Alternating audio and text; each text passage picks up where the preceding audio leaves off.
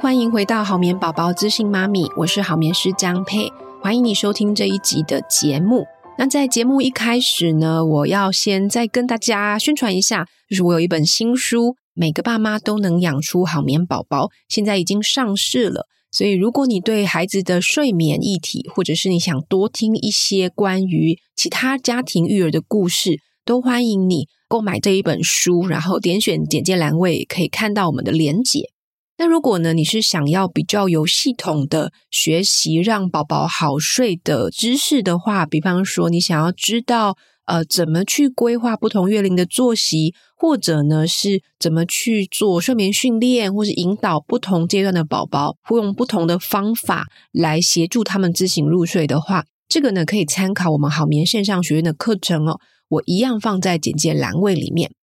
接下来呢，我们就回到上一周的故事哦。大家还记得我们上一周谈到小珍的故事吗？就是小珍他们一家人，有包含他自己的爸爸妈妈、外公外婆啊，还有婆家这边的阿嬷，还有爸爸妈妈周末会自己带哦。那他们遇到的是，呃，孩子呢，他因为照顾者的不同，所以他每天会有不一样的作息。那我们上次提到了规律作息的个一个概念。那今天我们要继续来聊，讲到规律作息，你可能会想到什么？那我想先打破两个关于育儿的迷思。第一个呢，是有一些家长或者有一些文章哦，他会写到说，我们要完全顺应孩子的渴望，让孩子想睡就睡，想吃就吃，他有睡眠讯号的时候再让他睡就好了啊。那觉得完全顺从小孩，他最能够营造安全感哦。那其实这个论点并不是说错误啊，但是它只有建立在某一些生理时钟很明确的宝宝身上哦。这些宝宝通常是天生很好睡的宝宝，他可以由宝宝来引领家长来去建立他的一个作息。而且其实你会发现，这些想睡就睡、想吃就吃哦，所谓很好带的，那他睡得也很饱的这些宝宝，到最后他还是可以找到作息的规律，只是说他是用宝宝引领的哦。但其实并不是每一个宝宝他都有办法这样子哦，因为其实多数我遇到的孩子哈，包含我自己的孩子也是，他们都是属于比较爱玩 胜过睡觉的孩子，所以他可能会撑着不睡觉。那当他越龄越大的时候，他的睡眠讯号也越不容易被看见，所以常常都会导致过累，然后过累呢就会引发更激烈的抗拒入睡。然后等到真的要睡的时候，就变成太累断电秒睡哈。我不知道你们家的孩子有没有这样的状况哦。所以呢，我们回到家长是不是要完全顺应孩子的渴望，想睡就睡，想吃就吃呢？我觉得我自己的答案是不对的，应该不是这样子的，因为它只有在某些特定小孩身上才管用。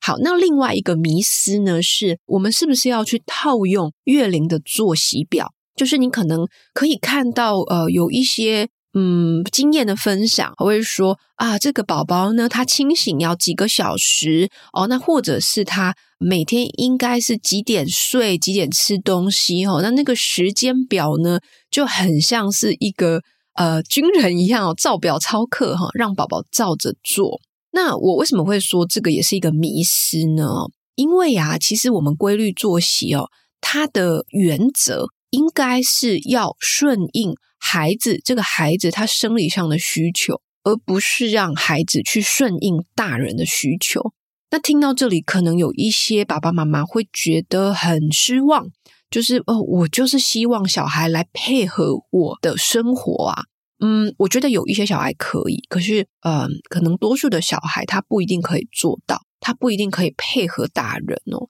所以，我我觉得我们要想的是，怎么在孩子的需求上面跟大人的生活上面去取得一个平衡哦。好，所以这个我觉得是让很多爸爸妈妈误会的地方，以为规律作息是让孩子照着大人设计的行事历照表操课。我觉得这个也是不正确的，而且坦白说，对小孩子来说会还蛮辛苦的。那你可能在那个过程当中，你也会遇到一些挫折，你会觉得说。呃，为什么孩子他没有办法照着做，或者是他今天可以，明天不行？他可能状态每一天不太一样哦。那我要跟大家说，即便你去找了一位专家，哦，写的月龄作息表，这个专家也有可能是我哈。那这些作息表都仅供参考，作息表它不适合哦，应该说固定作息表它不适合所有的小孩，包含了我今天提供的作息表也是，这些都只是参考，请你不要套用哦，不然小孩子或是大人，你可能都会觉得很挫折。好，那我们来看引导规律作息的两个建议使用的工具哦，就是如果你不是我们学的学生的话，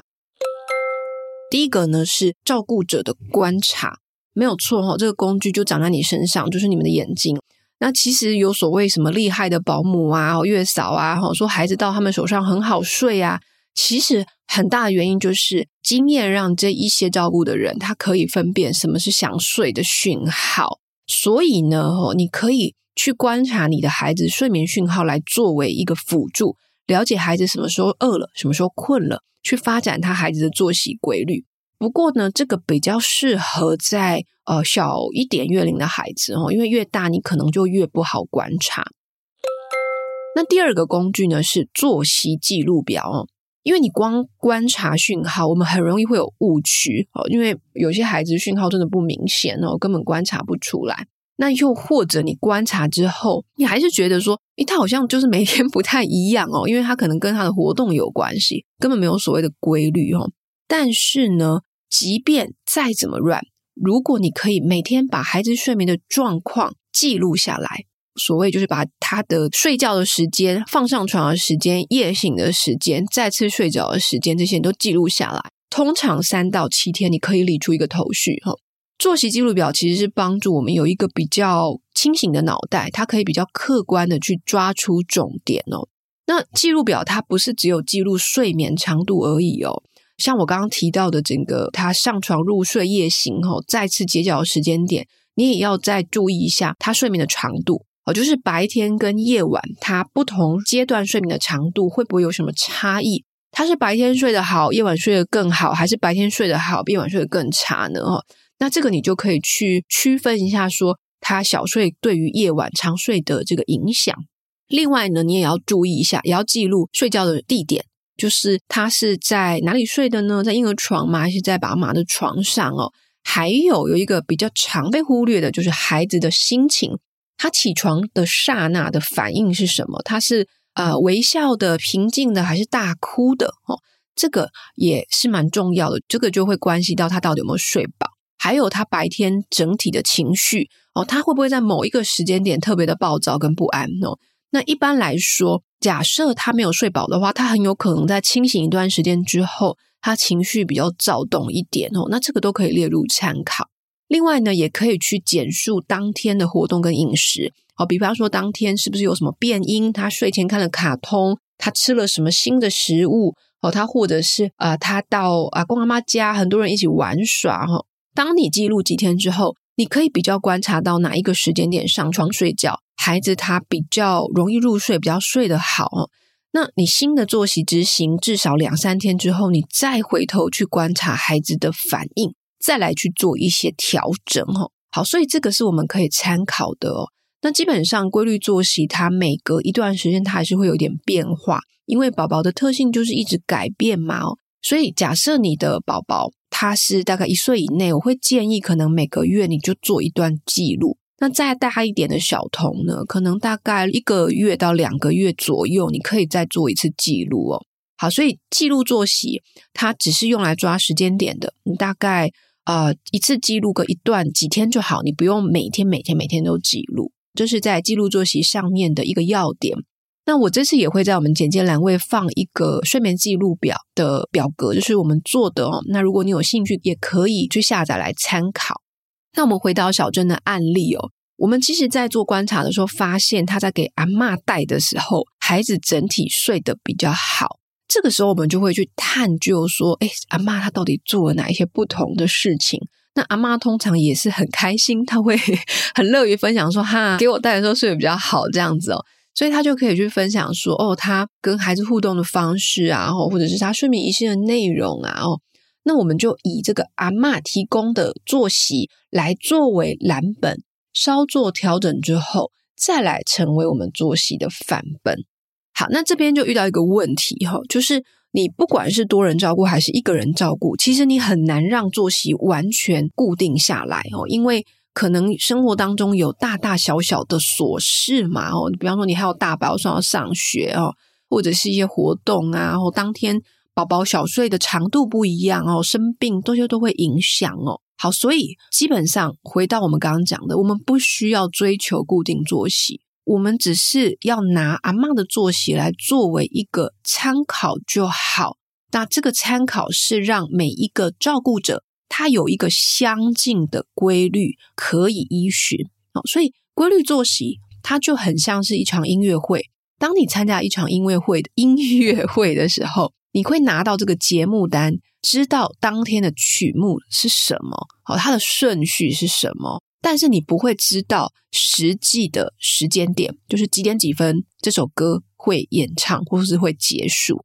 因为曲子即便它的音符是固定的，它节拍是固定的，但是每一次演奏者的状态不同，所以它弹奏出来的旋律跟它的氛围也会不一样哦，所以这就很像我们在弹作息，我们只是一个指挥者。那宝宝他的睡眠可能会偶尔走音，但是没有关系，你只要稳稳的指挥哈。我们不是演出者，你不需要过度介入，或者是一定要孩子照着你想要的那个时间表来操作。这样子呢，对，呃，其实我们应用在知行入睡上面也是哈。你可以当做引导者就好，就是指挥者就好，但是你不要介入太多，不然宝宝也很难去发展自己的睡眠技能。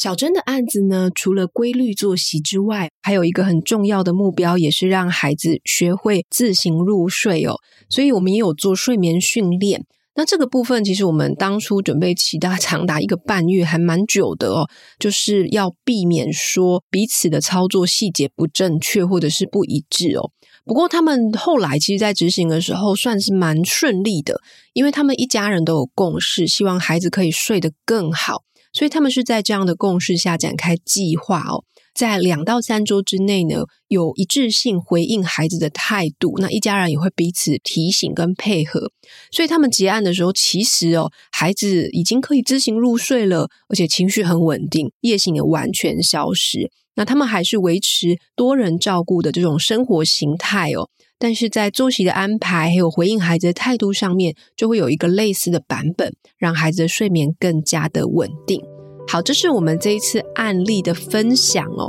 如果你喜欢我们这一集的内容呢，请你帮我们在你收听的平台上面留言评分，让这个节目可以有机会让更多人听到。那谢谢你的收听，我们下一周见喽，拜拜。